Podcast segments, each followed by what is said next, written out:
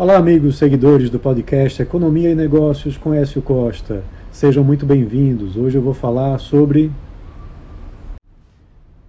o imposto do pecado que deve ser criado em 2027, já com alíquota cheia na reforma tributária. Segundo o cronograma do Ministério da Fazenda, a lei ordinária que vai regulamentar a lista de produtos taxados será publicada entre 2024 e 2025. Pois é, o governo pretende criar esse imposto chamado imposto do pecado, que é também chamado de imposto seletivo, né, sobre itens nocivos à saúde e ao meio ambiente em 2027, já com uma alíquota cheia, ou seja, uma alíquota total, né, sem ser o valor da transição. A informação ela foi divulgada né, pelo secretário extraordinário para a reforma, Bernardo Api, e isso traz um contexto importante, porque o imposto do pecado vai onerar alguns produtos considerados prejudiciais. O tributo vai substituir o IPI, né, o Imposto sobre Produtos Industrializados, que incide na importação e na saída dos produtos manufaturados nas fábricas nacionais.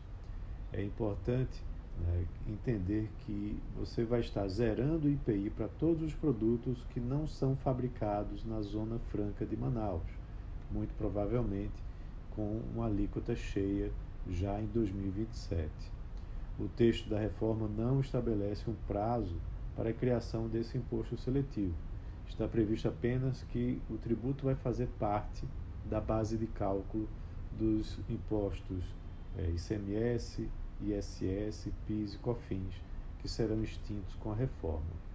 Então, esse imposto do pecado já poderá ser implantado durante o período de transição da reforma né, e, como eu já disse, sendo criado em 2027, com alíquota cheia sobre alguns produtos e fazendo uma transição até 2033.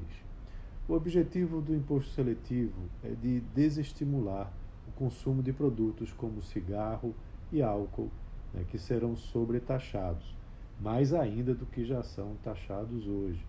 A lista com produtos vai ser regulamentada só depois da aprovação da reforma e pode incluir também outros itens, até mesmo combustíveis, né, que sejam poluidores.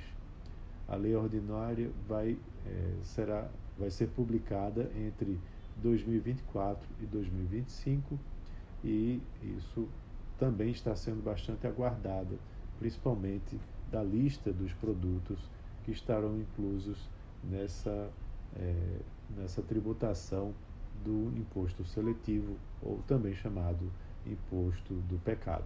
Então é isso, um abraço a todos e até a próxima.